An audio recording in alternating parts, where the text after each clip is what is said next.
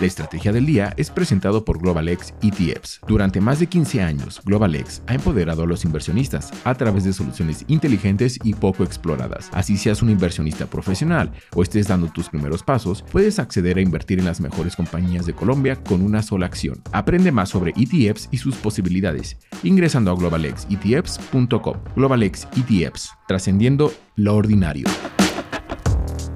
Muy buenos días, yo soy Daniel Guerrero, los saludo a nombre de María C. Suárez y les doy la bienvenida a esto que es la Estrategia del Día Colombia. En la agenda de hoy están los hidrocarburos porque siguen siendo los que traen la inversión extranjera hacia Colombia. También hablaremos del dólar porque se mantiene por debajo de los 4 mil pesos y del Ministerio de Hacienda porque entregó el concepto sobre la reforma a la salud. ¿De qué estamos hablando? La industria de los hidrocarburos y la minería sigue siendo la que más inversión extranjera directa atrae hacia Colombia, pero desde la propia industria aseguran que se requiere más para garantizar la autosuficiencia energética del futuro.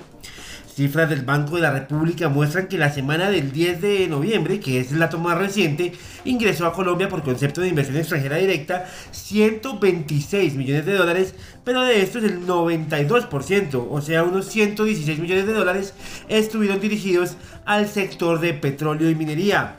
El dato se repite semana tras semana, pues si se revisa la anterior, es decir, la del 3 de noviembre, ingresaron al país 69 millones de dólares en calidad de inversión extranjera directa y de estos el 91% fue al sector de los hidrocarburos.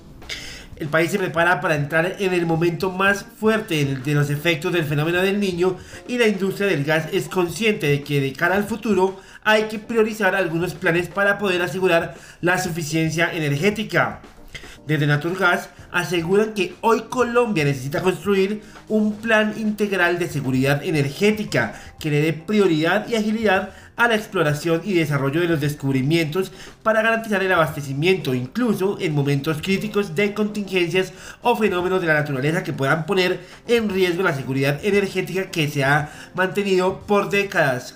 En ese contexto, dice el gremio, será necesario contemplar todas las opciones viables de fuentes de suministro de gas natural externas sin generar dependencia de estas, esto es, opciones de interconexión regional, infraestructura de regasificación, entre otros. Esto teniendo en cuenta los recientes acercamientos entre Ecopetrol y PDVSA. Lo que debes saber. Y ahora tres datos que debe tener en cuenta en la jornada de este jueves. El primero, el dólar se fortaleció durante la negociación del miércoles, pero sigue por debajo de los 4 mil pesos. Ese nivel lo rompió a la baja desde el cierre de la semana anterior. Hay que tener presente que la tasa representativa del mercado que estará vigente este jueves es de 3.980 pesos con 67 centavos, es decir, subió 22 pesos con 90 centavos. El segundo, la canaviera de origen colombiano que cotiza en Canadá, Farmacielo, presentó pérdidas por 7,28 millones de dólares durante los primeros nueve meses del 2023, mientras que un año atrás, en el mismo periodo, la canaviera había presentado pérdidas por 8,53 millones de dólares. Durante el tercer trimestre de este año perdió 2 millones de dólares y en el mismo periodo, es decir, entre junio y septiembre del 2022, había registrado pérdidas por 3,80 millones de dólares. Actualmente, la canaviera de origen colombiano está presentando pérdidas acumuladas por 141,5 millones de dólares. Durante los 3 y 9 meses terminados el 30 de septiembre, la compañía generó ingresos netos por 258 mil dólares y 960 mil dólares respectivamente.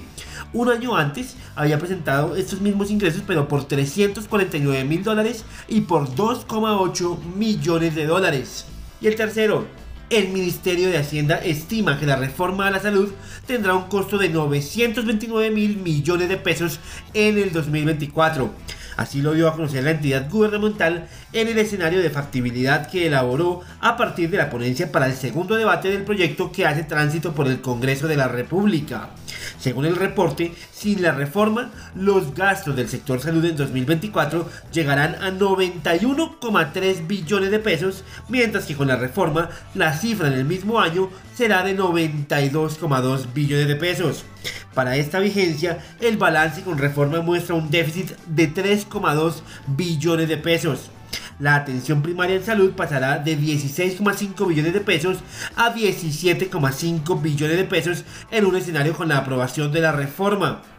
Según el Ministerio de Salud, considerando que el país tiene alrededor de 16.000 sedes de baja complejidad, varias de las cuales ya funcionan como centros de atención primaria en salud, los recursos requeridos para la construcción de nuevas CAPS se estiman en 500 mil millones de pesos por año. El negocio de la semana. La empresa colombiana que cotiza en Nasdaq, Procaps Group y Genoma Lab Internacional anunciaron un acuerdo estratégico para desarrollar, fabricar y comercializar cinco productos soft gel en América Latina. A través de esta alianza, Procaps fabricará y Genoma Lab comercializará y distribuirá los productos.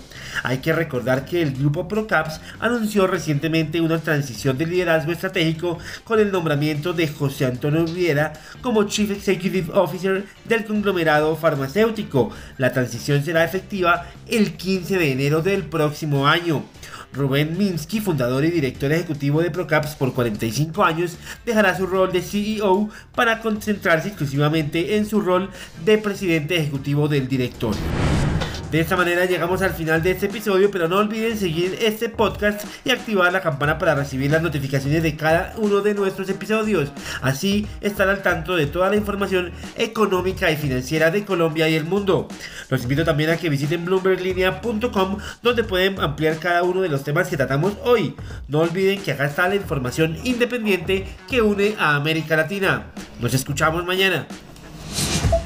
Esta fue la Estrategia del Día Colombia dirigida por María C. Suárez, producido por Arturo Luna y Daniel Hernández. Que tengas buen día.